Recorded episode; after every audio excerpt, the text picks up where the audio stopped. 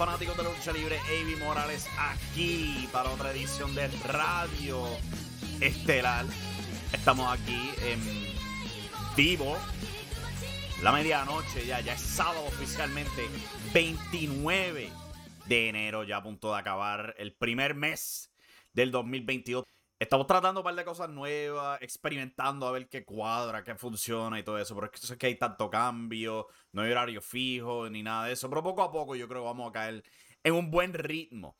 Anyway, estamos saliendo, como ya dije, pues hoy es viernes. Estamos saliendo de dos programas: SmackDown y Rampage. Ya tenemos reseñas de ambos programas en impactoestelar.com y podemos comenzar, yo diría, con SmackDown. SmackDown fue enviado desde el T-Mobile Center de Kansas City, Missouri. Fue esta noche, justo antes del Royal Rumble. Ya están en Missouri, ya están preparándose para el día de mañana, el Royal Rumble. Y por supuesto, el show comenzó con un segmento dedicado a empujar dicho Royal Rumble. Charlotte Flair baja al cuadrilátero y la mujer pega a hablar de que si yo voy a dominar, voy a ganar el Royal Rumble, yo estoy en contra, uh, voy a controlar mi destino, whatever. Michael Cole se pone a hablar de cómo este sería la primera vez que un campeón gana el Royal Rumble. Eh, el hombre, de verdad que demostrando, demostrando un nivel extremo de brutalidad en este episodio. Para que no sepa, Hulk Hogan ganó el Royal Rumble en el 1990 y él era campeón WWF entonces. O sea que cuando Cole decía que Charlotte Flair ganando el Royal Rumble como campeona sería por primera vez, era mentira. Charlotte habla. Después de eso sale este Shayna Baszler. Después de semanas desaparecida. Y sí, yo sé que estaba promovida para Royal Rumble, pero no lo veíamos en televisión. Ella promete eliminar a Charlotte, retarla a ella por el campeonato, whatever. Después de eso sale Aaliyah. Y Aaliyah, hablando como cualquier persona normal, claramente. Ya va al cuadrilátero y ella pega a hablar. ¡Wow! Va a ser mi primer Royal Rumble no sonaba como humana. Y ahora tiene una camisa estilo Stone Cold que lee Aliyah 317, referencia a su lucha con Natalia. Hablando de Natalia, ella siguió esta parada de gente inhumana, hablando de cómo ella va a romper un récord de Guinness en el Royal Rumble. Nunca explicó qué carajo se supone que significara eso. Ella es seguida por Shotzi, otra que también había desaparecido de la faz de la tierra por semana, apareciendo aquí. Shotzi sigue hablando. Y después de todo eso, teníamos otra mujer más saliendo. En Sasha Banks. Sasha Banks haciendo su regreso de lesión. Yo lo había dicho que ella probablemente iba a regresar antes de tiempo, pero yo no esperaba que la tiraran sin promoción este. De, de, sorpresa. De sopetón, ¿sabes? Como que gastaron la sorpresa aquí, no entiendo esto, pero pues aparente y alegadamente WWE sintió que era buena idea tirar la SmackDown en vez de esperar al Royal Rumble para la sorpresa. No sé por qué. Me imagino pues que obviamente tienen otras sorpresas planeadas y otros participantes que no han anunciado para Royal Rumble, pero esto fue bien raro. Pero bien, bien, bien raro. Ella le ha dado una bofetada a Charlotte con causa que Pat McAfee, en su mejor impresión de Dave Chappelle, pregunta, What are the five fingers say to the face. Slap. Y se forma la bronca en el cuadrilátero. Promoción para Royal Rumble, no fue gran cosa. La primera lucha de la noche fue Sheamus y Rich Holland enfrentando a Ricochet y Sheamus. Digo, este. Yo tengo eso mal escrito. Ricochet y Cesaro. Escribí eso mal, lo, tengo que arreglar. Una revancha del pre-show de Day One, donde este Ricochet le rompió la nariz a Rich Holland. Antes de la lucha, Cesaro, este, ah, diablo, de verdad que lo estoy confundiendo. Sheamus le da a Rich Holland su vieja máscara protectora para la nariz. Por supuesto, como en WWE, piensan que todo el mundo es extremadamente estúpido. Tienen que explicártelo con una gráfica que antes Sheamus tenía un protector de cara porque él también le rompieron la nariz. La lucha fue regular, no fue gran cosa. Eh, ¿sabes? Trabajaron muy bien los cuatro. Pero primero que todo, que ya la lucha la hemos visto. Este feudo no siento que va para ninguna parte. Y encima de todo eso, eh, los comentaristas están a otro nivel de estúpido. hablando de la mascarilla. En un punto, Pat McAfee se pone a hablar que, que Mr. Potato Head le arregló la cabeza a Rich Holland. Y entonces, después de que él dice eso, se echa a reír y van a comercial. Estaban a otro nivel, me estaban distrayendo bien brutal. Pero eh, es una lucha. Una lucha con nada, nada de interés. Hay un feudo, supongo que hay un feudo, siempre están luchando, pero no, no siento el atractivo hacia esta historia. Sí, yo sé que Ricochet le rompió la nariz a Rich Holland, pero aparte de eso, ¿sabes cuántas veces le ha ganado Sheamus a Ricochet? ¿Cuántas veces le ha ganado Rich Holland a Ricochet? ¿Para qué diablos quiero seguir viéndolo entonces? Eh, cero interés de verdad.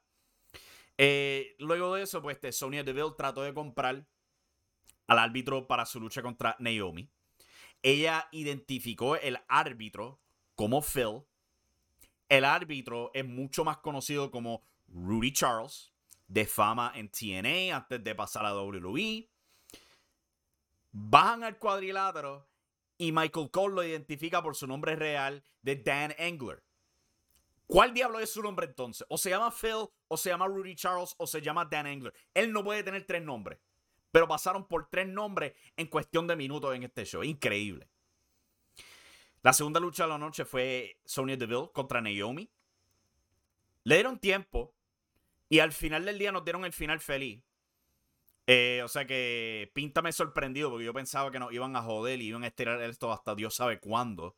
Hasta WrestleMania esperaba yo, aunque yo creo que van a encontrar otra manera de estirarlo si juzgamos por cosas que pasan después.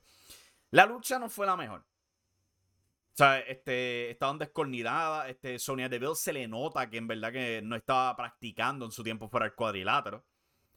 Eh, Naomi trataba, ella también estaba media discoordinada. El público le encantó, eso sí. El público ama a Naomi. Ella está over. Y por supuesto, WWE responde con este feudo que no va para ninguna parte. En vez de hacer algo interesante con ella, tenerla tal por el título o algo así por el estilo, no. No, nada de eso. Tú no estás over porque nosotros queremos. Al final del día, pues Naomi conecta su rear view. O como Michael Cole siempre lo dice, she calls that the rear view. Michael Cole, tú llevas como cinco años viendo la misma joya movida. Sabemos que se llama Rear View. Y después lo gana con Split Leg Moonsault. Durante el transcurso de la lucha, este, este fue otro punto que de verdad que me endiablaron los comentaristas. Sonya Deville ejecutó una, una movida que en Japón es conocida como el Show Tenkai. Levantas para una suplex, lo giras al rock bottom. Esto lo utilizaba Hiroki Goto en New Japan, lo ha utilizado Matt Morgan en TNA como el Elevator, lo utiliza actualmente Alexander Hammerstone en MLW, el campeón mundial de MLW, y lo llama el Nightmare Pendulum. El punto es que la movida es común. Y estos dos comentaristas que aparentemente no, no, ven nada, yo entiendo que pueden ser un poquito ignorantes porque WWE, que es esto y lo otro. Pero estos dos están actuando como que, ¿pero qué diablo es eso? Bueno, una suplex a un rock bottom. Y ellos estaban como que confundidos que fue eso, una DDT, eh, un huracán rano, que ustedes son un par de morones. Cállense, son horribles, de verdad.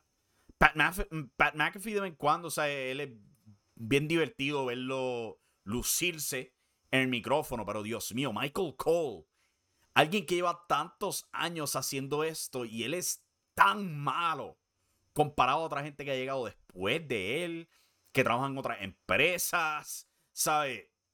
Brother, beta producción mejor, ahí tú sirves mucho mejor que en ese micrófono. Eres fatal cantando lucha libre.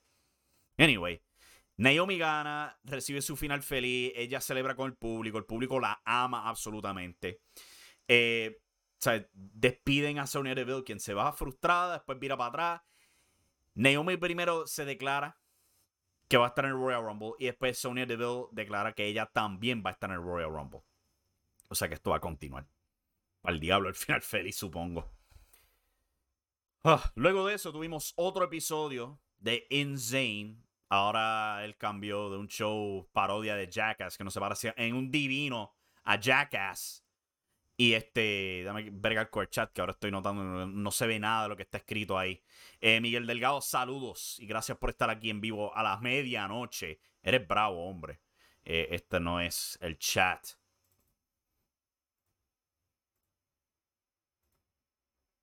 Ahora cómo se ve. Ah, ahora desapareció. Qué bien.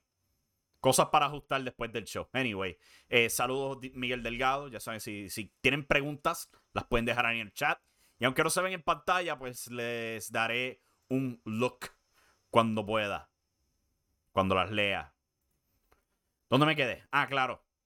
Eh, so, ahora Sami Zayn tiene un podcast. Lo hace ahí en televisión. Tenía a, Jinder Mahal, tenía a Shanky, lo estaba entrevistando, hablando de Jackass. Eh, ya sabemos por qué Shanky no habla. Porque el hombre tiene un acento extremadamente fuerte. Nada en contra de eso, pero este, pues la, realidad es que él no se entendía cuando habló. Rick Books se interrumpa, toca su guitarra, sale Shinsuke Nakamura, golpean a Sami Zayn, tenemos lucha después de eso. Era Shinsuke Nakamura y Rick Books contra Jinder Mahal y Shanky. No duró gran cosa, no fue gran cosa. El público ama cantar por Rick Books. Fine, supongo. Eventualmente vamos a tener Sami Zayn contra Shinsuke Nakamura. Yo estoy bien seguro que Sami Zayn va a salir el próximo campeón intercontinental. Ahora se ven las cosas mejor en el chat. Miguel dice, en la Florida son las 11 y 21 pm. Todavía no ha cambiado la hora, sí, este, pero pues aquí ya, ya son más de la medianoche. Cosa más rara. Un día allá y otro día acá. Pero así es como funciona el mundo. Próxima lucha. The New Day. Biggie y Kofi Kingston versus Happy Corbin y Mad Cat Moss. Este New Day, eh, digo, Michael Cole estaba como loco comentando. Esta es la primera vez en 18 meses que Biggie y Kofi Kingston hacen pareja. Y estaba como que, pero si yo veo estos contrallados en televisión a cada rato. El efecto no existe. Si la idea era crear nostalgia o algo así por el estilo, no funciona porque los vemos en televisión juntos a cada rato. En cada pay-per-view se saludan. O sea que el hecho de que estén en el cuadrilátero luchando juntos, en verdad que me vale madre. Pero eso aparte fue una lucha bastante pasable. O sea, no fue nada malo entre ellos y Happy Corbin y Mad Cat Moss. Fue una lucha por tener una lucha. Pero igual como dije con la primera lucha del show, es como que no siento la inversión. Eh, Miguel Delgado pregunta, ¿quién tú crees que gana el Royal Rumble? Vamos a eso en brevecito. Eso es el tema después de que hablemos de Rampage. O sea que pendiente a eso. Segmento estelar del show era Roman Reigns y Seth Rollins, o Seth freaking Rollins, como le encanta llamarlo ahora. Ay, Dios mío, qué irritante. Qué irritante. Todas las veces que hay que escuchar Seth freaking Rollins. ¿Cómo va a ser que esta empresa nadie se da cuenta de lo vergonzoso que eso suena? Repetirlo una y otra y otra y otra y otra vez. Seth freaking Rollins, Seth freaking Rollins, Seth freaking Rollins. Ay, Dios mío. Pero anyway, bajan al cuadrilátero, Seth baila. Y en este segmento yo se me hizo tan y tan claro que lo que Seth hace aquí con este personaje de reírse y bailotear es, es el baile de Joker en la escalera. Es cagao el dichoso baile de Joker en la escalera en la película. La manera en que él habla es igualito a la escena que él tiene con Robert De Niro antes de darle el disparo en la cara. Es idéntico. es malo. Es bien malo ver esto. Pero anyway, ellos hablan, se, cada, cada tres palabras, al contrario, tiene que parar a reírse. No lo entiendo, de verdad que no lo entiendo. Hablan del pasado y a Roman le pica. Le pica bien brutal que Seth lo haya traicionado específicamente a él, dándole el sillazo todos esos años atrás. Y Roman se la pasaba todo el segmento escuchando todas las baboserías de Seth, diciéndole, yo te perdono, mira, a mí no me interesa el pasado, que es esto y lo otro, pero eventualmente él se cansó, se frustró y le dice, ¿tú sabes qué? Yo te odio por traicionarme y traicionar y romper algo bueno que teníamos nosotros en The Shield. Y trata de darle el Superman Punch, pero Seth lo esquiva, se escapa y acaba el show riéndose. Yo te soy honesto, este show para mí se sintió como una pérdida de tiempo completamente. Yo no sentí nada de provecho, si acaso, lo de Naomi y Sonia Deville, pero yo estoy bien seguro que ese feudo no ha acabado. Pero este show para mí fue una pérdida de tiempo completamente. De verdad que sí. No me gustó para nada. Eh, Miguel pregunta, ¿cuáles serán las sorpresas para Royal Rumble aparte de las ya anunciadas? Este, vamos a llegar a eso, vamos a llegar a eso. Yo creo que tengo un par de eh, cosas interesantes ahí. Una de ellas fue votada en este mismo show en, en Sasha Banks. Yo no entiendo qué es, pero este año parecen estar tan y tan secos de talento, porque lo sabemos por las noticias, que en vez de guardar los regresos para Royal Rumble, lo están tirando antes de tiempo. Sasha, Mickey James, Milagro que no, no, nombraron a Asuka y a Bailey, pero pues eso, vamos en breve con eso. Vamos a hablar ahora de Rampage. Rampage, mucho mejor si te soy honesto. Reseña está disponible en impactoestelar.com. Rampage desde el Wallstein Center en Cleveland, Ohio, grabado justo después de Dynamite. El show abrió con John Moxley contra Anthony Bowens. Max Caster abrió rapeando sobre cómo John Moxley tiene que velar su boca y sobre la esposa de él. René Paquette, como todo el mundo sabe, René Young. Una lucha muy buena, si te soy honesto. Ellos les dieron tiempo, les dieron media hora a ellos. Eh, John Moxley, el tipo simplemente grita estrella. Todo ese melodrama que tenían Seth y Roman en el segmento estelar de SmackDown se me fue de la mente viendo el tercer miembro de The Shield simplemente entrar al cuadrilátero y patear trasero. Muy buena lucha aquí. Me la disfruté absolutamente. Moxley eventualmente gana con el Paradigm Shift elevado. Eh, tremenda manera de comenzar el show. Simple y al punto. Después de eso, Brian Daniels está mirando tras bastidores. Cosa loca. Está mirando la cámara. Digo, está el televisor de lo más bien. No está torciendo el cuello en un ángulo bien ridículo como hacen en WWE. Después él se, se vira y mira a la cámara. Y se ríe y se marcha. Cosa loca esté mirando la televisión de manera normal. Eh, están promoviendo Nyla Rose para este Dynamite enfrentando a Ruby Soho. Andrade, el ídolo, trata de reclutar a Darby Allen, quien está el camerino totalmente solo en una esquina. Y Darby está riéndose. Andrade le pregunta, pero tú de qué te ríes? Como que tú, tú te crees que Sting es mi jefe o algo así por el estilo. Somos amigos y ya. Andrade le ofrece un contrato. Él lo quiere para el parte de su grupo. Darby le dice, no, a mí no me importa el dinero, papá. Yo sé lo que es venir desde el fondo, tú deberías ser más humilde, te respeto como luchador, pero a mí no me interesa nada de esto. Y a Andrade, como que le, entra por un oído, le sale por el otro, le responde, yo voy a hablar con tu jefe, refiriéndose a Sting. no le hizo caso. Segunda lucha de la noche con todo el mundo ya en el cuadrilátero. Eh, los campeones en pareja triple A, FTR, contra Lee Johnson y Brock Anderson. Una lucha que se supone que tuvieran semanas atrás no pudieron por COVID-19 y ya la están teniendo aquí. Para ser la primera lucha en pareja de Lee Johnson y Brock Anderson en meses en televisión tradicional, estos dos lucieron muy bien. Están, eh, están aprendiendo, de verdad que brillaron muy bien aquí, les dieron tiempo, FTR los pulió muy bien. Eh, el final me, me, encantó porque Tully Blanchard trata de interferir y Arn Anderson simplemente lo mira molesto, pero furioso y le tira un puño. Pero pues, este, en, entre todo eso, Brock Anderson es tumbado, Lee Johnson es atrapado y el Spike Pile Driver lo gana para los campeones en pareja de la AAA. Thunder Rosa dice que escuchó el mensaje, el mensaje de Mercedes Martínez y la lucha será para Rampage la semana que viene. Vimos un video de Serena Deep entrenando. Esta tipa es fenomenal. Cosa de otro mundo. La tercera lucha de la noche. Por campeonato TBS. Julia Hart retando a Jade Cargill y fue un squash absoluto. Jade dominó. Julia trató de brillar un poquito. Hubo un punto en la lucha donde Jade plancha a Julia y se tiró, un tremendo Scott Steiner. Se quita encima el conteo de dos, empieza a hacer push-ups, después empieza a hacer sit-ups y hace un kick-up, un kick-up. Fenomenal. Eh, y al final del día retiene el título con Jade. Jade obviamente le falta mucha experiencia, pero después de capturar este título, esta mujer, ella ha dado un 180 al cuadrilátero. Ella, ahora todo le cuadra. Todo le cuadra. Están haciendo tremendo trabajo con ella.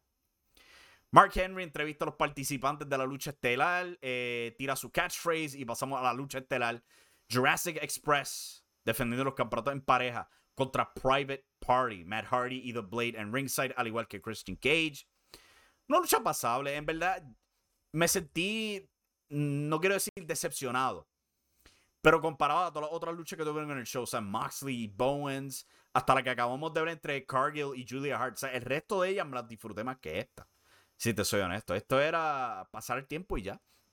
cual entiendo, porque la lucha principal entre todo esto se supone que sea Jurassic Express contra los Ass Boys, los hijos de Billy Gunn, como Danhausen lo ha nombrado y el nombre ha pegado. Los Ass Boys. Pero pues, este, no fue nada malo. Pero pues al mismo tiempo no había tanto interés. Al final del día, pues, Jurassic Express detienen los campeonatos vía el Thoracic Express. Y justo después, los Ass Boys y Billy Gunn atacan a los campeones y posan con los títulos. Cartelera llena para la semana que viene con Dynamite y Rampage. Las promovieron ambas y todo eso. Pero eh, me sentí más invertido viendo este show que SmackDown. Sin duda alguna. Gustó mucho más. Anyway.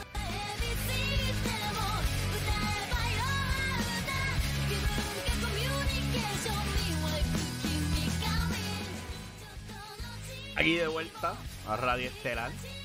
Ya creo que es hora de tocar el próximo tema. Y esas son las predicciones para Royal Rumble. Porque ya la cartelera es mañana. Bueno, ya hoy. Técnicamente ya hoy es sábado, pero este, vamos a estar hablando de las predicciones para el show, quiénes podrían ganar dicha lucha, este, etcétera.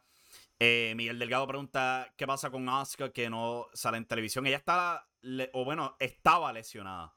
Estoy bien seguro que ya está lista para regresar. Muy probablemente va a regresar en el Royal Rumble.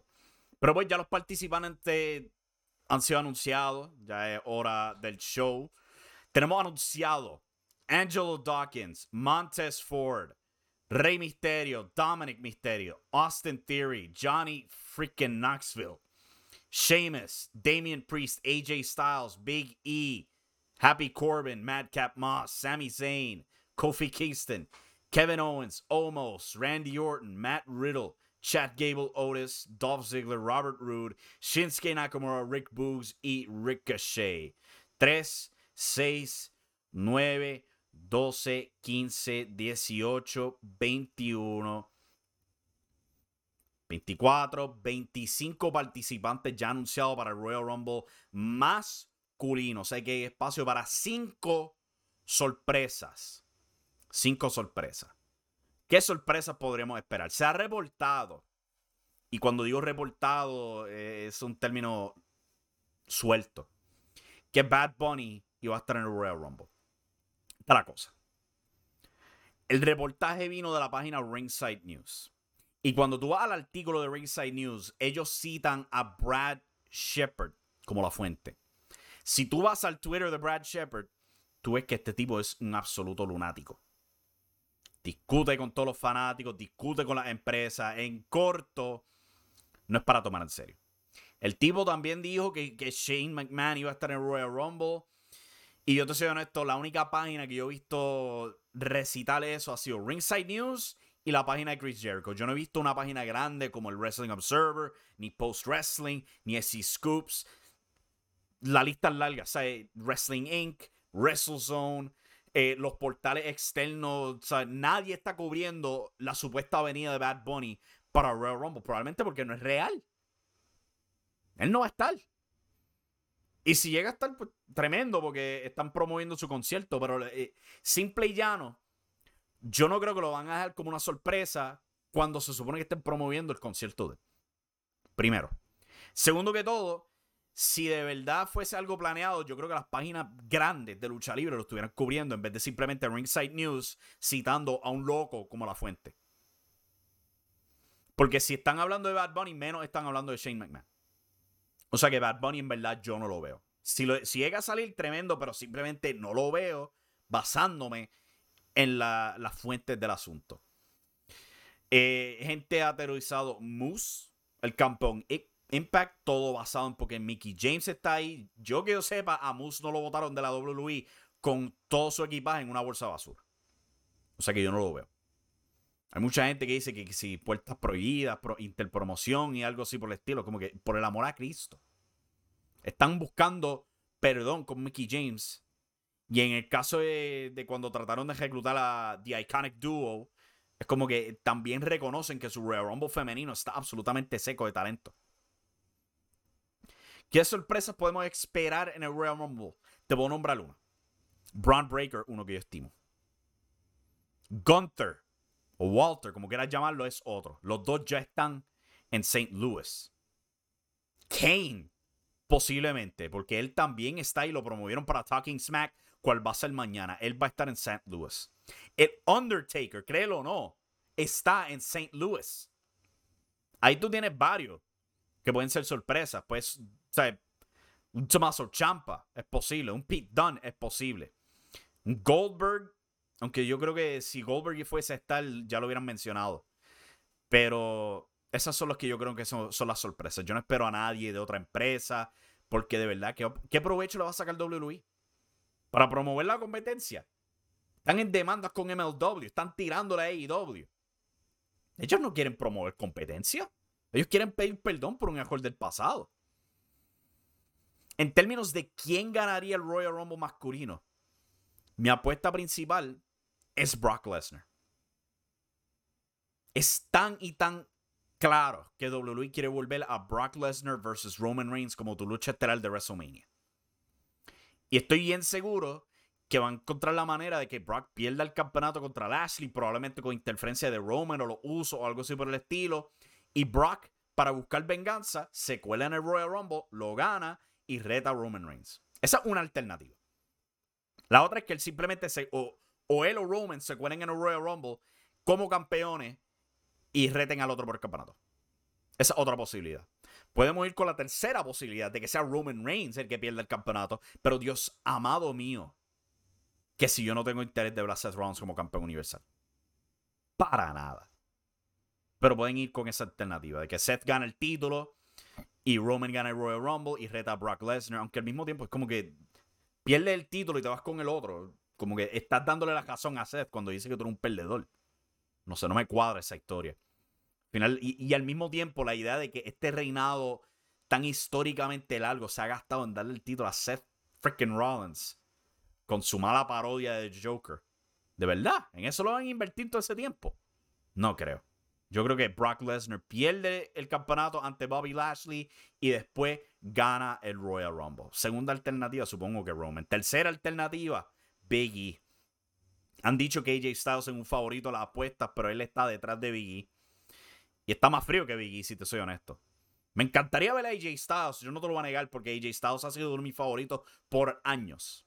No me estaría nada malo ver a AJ Styles ganar el Royal Rumble, que le den ese premio, pero al mismo tiempo el tipo está frío, ¿ok? Tuvo una buena lucha con Austin Theory, pero hace poco estaba en NXT 2.0, estaba perdiendo contra Austin Theory, como que si la idea de AJ Styles estelarizando una de las noches de WrestleMania, el tipo lo están sacando de un freezer. Están esperando demasiado para escongelarlo. Pasando al Royal Rumble femenino. ¿Qué nombres tenemos aquí? Rhea Ripley, Nikki Ash, Dana Brooke, Carmella, Queen Selena, Tamina, Shotzi, Natalia, Aaliyah, Naomi, Shayna Baszler, la campeona de SmackDown, Charlotte, Amba Bella, Lita, Michelle McCool, Michelle McCool, con razón el Undertaker está ahí. Kelly Kelly, dude. Summer Rae, Mickey James, directamente de Impact Wrestling, Bianca Belair, Liv Morgan, Sasha Banks, tirada al aire hoy en SmackDown por alguna razón. Y Sonia Deville. Para un total de 3, 6, 9, 10. Este, diablo, me colgué yo. 9, 10, 11, 12, 13, 14, 15, 16, 17, 18, 19, 20, 21, 22, 23 participantes femeninas anunciadas para Royal Rumble. Estoy bien seguro que Asuka y Bailey son posibles sorpresas. La tercera, Ronda Rousey, quien yo estimo que va a ser la ganadora. Aparte de eso, ¿verdad? Yo no sabía qué decirte quiénes más van a jalar. Este, pueden jalar a Io Shirai, Raquel González. Eh, no sé qué otra mujer podrían jalar de NXT 2.0, pero eh, en verdad eh, este, están secos. Están secos, con razón. He escuchado tanta especulación de que se estaban llamando la Iconic Duo. Lograron llamar a Mickey James de Impact Wrestling. Es como que no tienen a nadie. A nadie. Diablo, es como que, ¿qué más sorpresas van a traer? Este, Trish Stratus, Alondra Blaze. Ya no pueden llamar a Mercedes Martínez, ella se fue para AEW. Con razón, no tienen mujeres. Diablo, este roster está seco. No sé si quieran llamar a Cora Jade o este, a Mandy Rose. Pero cuando uno se pone a recalcar estos nombres, es bien evidente. Están duros en falta de talento para este Royal Rumble femenino. Yo no sé cómo diablos lo van a hacer. Pero el mero hecho de que tienen que, recurrir a Kelly Kelly, a Brie Bella, a Nikki Bella. Diablos. Eh, tus predicciones son buenas, pero ninguno de ellos va a ganar el Royal Rumble. Mm. Veremos a ver. Eh, tenemos esto grabado. Menos que vengamos con una sorpresa y gane Homos el Royal Rumble o gane Moose o algo así por el estilo. ¿Quién sabe? Al final del día, sí, es la verdad. ¿Quién, quién diablo sabe? Ellos pueden hacer lo que les dé la gana, eh, sorprendernos. Yo lo que te voy a decir es una cosa que he caído en cuenta este año. Las sorpresas, como que las hemos explotado fuera de sitio. La tradición de las sorpresas con WWE y el Royal Rumble, todo, eso comenzó en el 2002, en ese año cuando trajeron a Mr. Perfect, al Godfather eh, y otros luchadores de vuelta específicamente para ese Royal Rumble. Y según han, pasado los años, es como que las sorpresas valen más para los fanáticos que los mismos ganadores. O sea, la gente tiene estas especulaciones de como que Moose, como que tú de verdad piensas que Moose va a ganar Royal Rumble. No sé, pero este es algo que yo he notado durante los años. O sea, si tú ves este año específicamente, las sorpresas le vale mucho más a la gente que el mismo ganador. En las mujeres no sé quién pueda ganar, dice Miguel Delgado. Eh, ahí yo, si me dejo llevar de la apuesta, en primer lugar, Ronda Rousey. Porque está dominando la apuesta. Segundo lugar, Bianca Belair también, de nuevo por la apuesta. Eh, no me hace sentido porque la han la destruyeron en el otoño, pero al mismo tiempo han empujado la idea de que ella podría volver a retar a Becky Lynch basado pues, en lo que pasó entre ella y la lucha que ganó Doudrop. ¿Recuerdan? Becky Lynch interfirió atacando a Bianca Belair específicamente. O sea que es posible que quieran plantear una revancha entre Bianca Belair y Becky Lynch. La pregunta es si quieren hacer esa revancha en WrestleMania o en Elimination Chamber. O sea que es bien posible que ella pueda ser una potencial ganadora si no pueden asegurar a Ronda Rousey. Tienen esa idea planteada. Claramente por eso. Pero, o sea, tenemos, al, menos que regrese Bailey o Asuka. Bailey más probable que Asuka, porque ya Bailey, pues, la hemos visto haciendo asuntos de relaciones públicas. Rafael comenta: Liv Morgan va a ganar. Brother, e, ella la han metido en un freezer, si te soy honesto yo no la veo ganando para nada. I'm sorry. Pero si había momento para darle título, ya lo pasaron. Pero, ¿sabes? Podemos especular aquí. Eh, uno ve este Royal Rumble, está bien seco. Pasando a las luchas como tal. Ya yo hablé de Brock Lesnar y Bobby Lashley, diciendo pues que Lesnar pierde, Lashley gana, Lesnar pasa el Royal Rumble y lo gana. Esa es mi estimación. Eh, la otra lucha de la cartelera es por el campeonato femenino Raw. Drop contra Becky Lynch. Es como que esta es tu típica lucha del Royal Rumble donde el retador en verdad no está pintado para ganar. Puede que sea una muy buena lucha porque Doudrop, eh, Piper Niven, Viper, como la quieras llamar, ha sido una excelente luchadora por años. Sea trabajando en la escena independiente en ICW, WCPW, en donde sea, NXT UK, siempre ha sido muy buena luchadora le están dando la oportunidad aquí. Probablemente va a tener una buena lucha con Becky Lynch. Pero la realidad es que no va a ganar. Becky la han puesto en el mismo pedestal que han puesto Roman Reigns. Donde ella está tan y tan y tan alta. Y el resto del roster está tan y tan y tan bajo. Que yo no veo el dinero en darle el título a ninguna otra persona que hay en el roster. Para nada.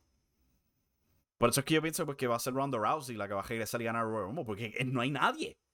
Han destrozado toda la división femenina en el nombre de Becky Lynch. Ella la humilla toda.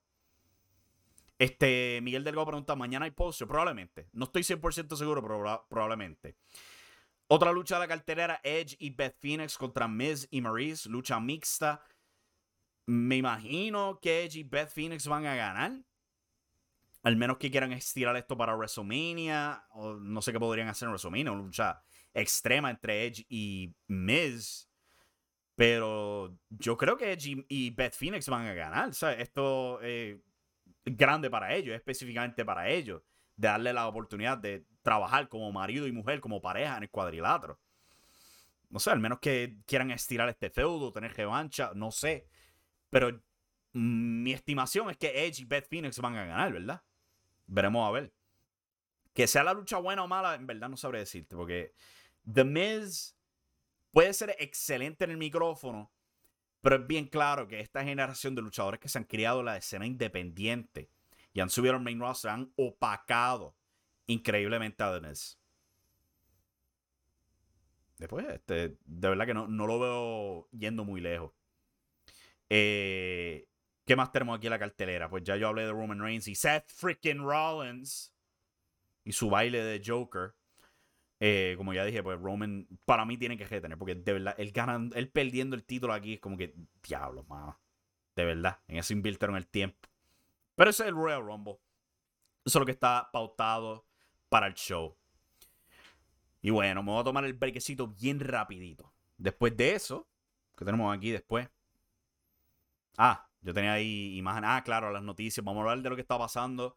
Noticias sobre Jeff Hardy, eh, WWE firmando contrato con Disney en Indonesia. Eh, noticias sobre Jonathan Gresham, el campeón mundial de Ring of Honor. Regresamos en breve a descansar la garganta. Esto es Radio Estelar.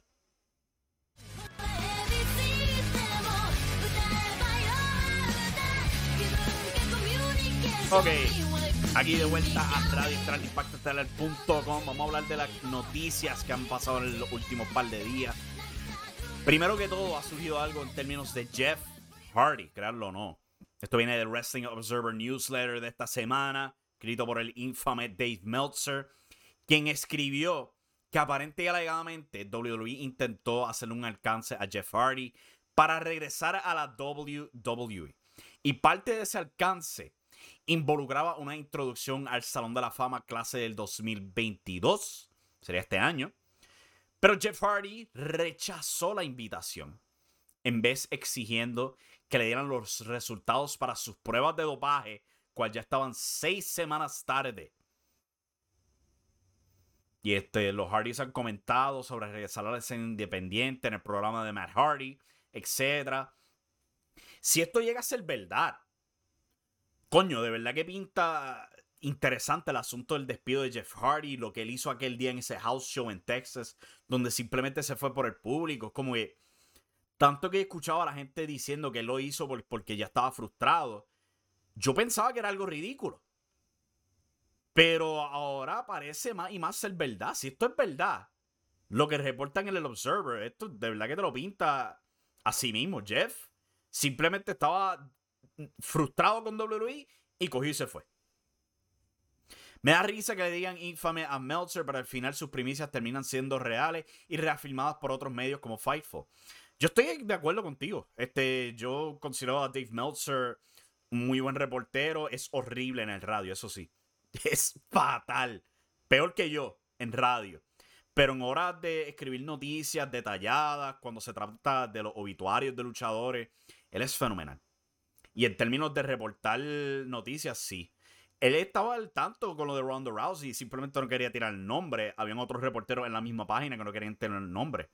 Pero, ¿sabes? Para mucha gente que critica a Meltzer, él es mucho mejor de lo que la gente le quiere dar crédito.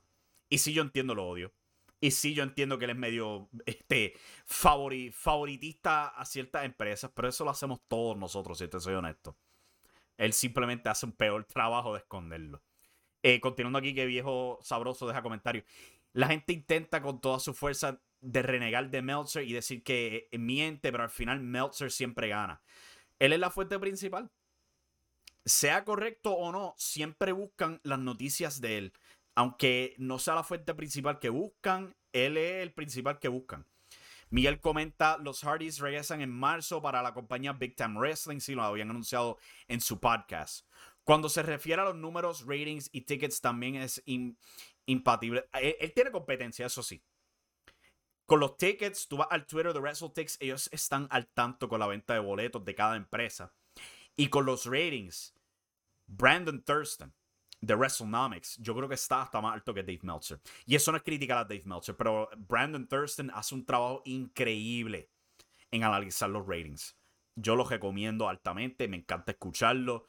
Él, está tan y tan al palo con los ratings de, de televisión, sea de AEW, de Impact, de WWE. Él es un monstruo analizando sus ratings. WWE, hablando de ellos, han firmado, créanlo o no, un contrato con Disney. Van a estar transmitiendo el WWE Network exclusivamente ahora por la plataforma de Disney Plus. Hotstar, cuál es la versión de Indonesia de Disney Plus, como lo tenemos aquí, donde vemos Book of Boba Fett, cual me tiene tristemente soñoliento. Todas las películas de Marvel, todas las películas de Star Wars, todo el contenido de Disney, etc. Este, ahí es donde lo consiguen en Indonesia. Y ahora WWE va a ser parte de ese elenco de, de, de programación. Eso suena tan y tan raro, si te soy honesto. Pero pues esto continúa esta estrategia de WWE de vender el WWE Network a distintas empresas en distintos países. La ha rendido enorme, enorme ganancia desde que llegó Nick Khan con esta estrategia. Canadá, India, eh, Estados Unidos vendiéndose a Peacock. Ahora añaden a Indonesia a eso, pero es bien raro la idea de Disney y WWE trabajando juntos en algún aspecto. Eh, en el chat Viejo Sabroso pregunta, ¿y qué pasó con lo de Shane O'Mac y Kurt Angle para Rumble? ¿Es cierto o no? Como había comentado cuando hablé de lo de Bad Bunny. No.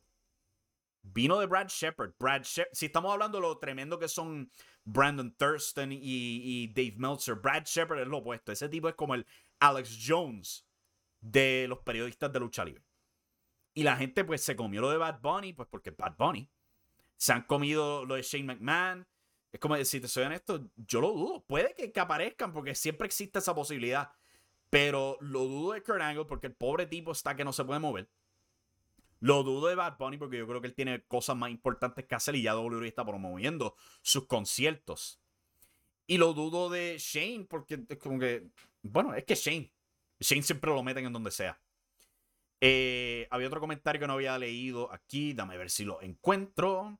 Thurston de WrestleNomics es matemático. Por lejos es mejor que Meltzer. Es más, Meltzer ahora cita a Thurston, sí.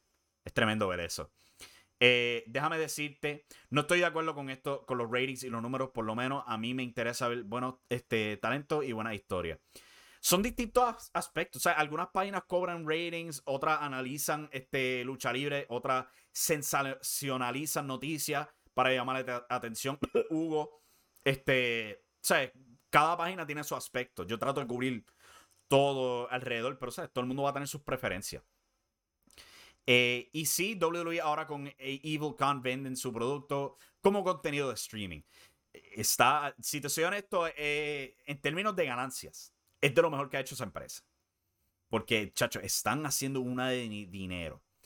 Y no sé si has escuchado la entrevista con Nick Khan mismo, quien dijo que pues, la WWE se sentaba a hacer estos negocios y era como ver niños entrando a un salón con adultos. Y él ha cambiado esa mentalidad. Podemos criticarlo porque sí hay cosas que ha hecho que de verdad que son bien cuestionables. Despedir todos estos talentos, básicamente picarle las piernas a Triple H, muy cuestionable. Pero en términos de hacer ganancias para esa empresa, el tipo ha sido un éxito y medio. Terminando aquí con las noticias, Jonathan Gresham, quien faltó a The World and Game Changer Wrestling pasado domingo, reveló que la razón por su ausencia en el evento era porque ha contraído COVID-19. Se le dio el positivo ese mismo domingo. El día anterior él estaba haciendo grabaciones de Impact Wrestling junto a su esposa Jordan Grace. Y pues se ha tenido que salir de cartelera para PWG este fin de semana, hoy. Y el torneo famoso de Battle of Los Angeles, tristemente. Volviendo aquí al chat. Resulta que los ratings son tan importantes que a NXT Black and Gold le costó su vida como show en tener malos ratings, es verdad. Tristemente. Ya han remodelado a NXT. No está funcionando, pero pues eh, por eso el remodelo. Hugo y los 50 despidos de AEW, lo que es una mentira, pero es que no son despedidas. Se la acabó el contrato, no se renovó. Esa es la realidad. O sea, no es despedida. Ellos se les dio un plazo de trabajo, cumplieron ese plazo de trabajo y se les dijo, pues no vamos a renovar. Es, como, es como un celular. O sea, te dan un celular, lo firmas por dos, años. Después de que pasan esos dos años, tú no quieres firmar con ese celular. Ah, o sea, estás con claro, después te vas para T-Mobile. O sea, eh, no, es lo mismo compararlo como un despido como los que están haciendo WWE. No es lo mismo, para nada. Cumpliste tu tiempo, te cuidamos en ese tiempo. Es bien distinto. O sea que si Hugo está llamándolo despidos, papi, quítate el cloro de la cabeza, porque no son despidos, ¿ok? A ti te despidieron. Eh, PWG Bola es ahora mismo y mañana. Sí, es este fin de semana. Van a estar teniendo los eventos. Se graban este fin de semana. Yo no sé cuándo surten los DVDs porque esa gente no quiere hacer streaming. No los culpo. Les funciona. Pero sí, Battle of Los Angeles es este fin de semana. Continuando aquí, ¿qué yo tengo aquí? Ah, Brock Lesnar, pautado para Monday Night Raw en, Cincinnati, Ohio. O sea que pendiente a eso. Y por último, Dynamite Beach Break. Los ratings sobrepasando el millón, un millón cien mil. Rankearon número dos en los programas de cable y lograron vencer su juego de NBA que estaba opuesto a ellos el pasado miércoles. Eso es grande, si te soy honesto. No llegaron a ser número uno como la semana previa, pero el hecho de que el overall de ellos logró vencer un, un juego de la NBA, eso es impresionante. Otro juego de la NBA logró pues derrotarlo a ellos más tarde en la noche. Pero head to head, el hecho de que ellos vencieron a la NBA, eso es bien, bien, bien, bien bueno.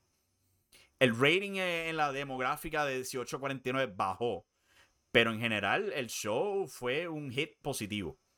Los ratings se mantuvieron firmes durante el transcurso del show. O sea que si tú eres uno de esos que está molesto con Orange Cassidy venciendo a Adam Cole y Danhausen, te tengo malas noticias, papá funciona. O sea que muy probablemente lo van a continuar. Este, y bueno, hasta aquí llegamos con la porción de Estados Unidos. Voy a tomarme otro brequecito bien rápido para luego hablar de Laue Update. Tuvieron su show más reciente y a pesar de que fue bien corto, yo siento que habían varias cosas, varios temas para tocar. O sea que vamos a regresar bien rapidito luego de este videíto.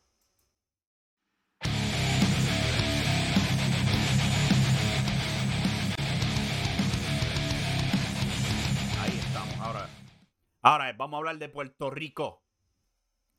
Conociendo las nuevas caras del LAOE. LAOE Update sorteó por YouTube hoy.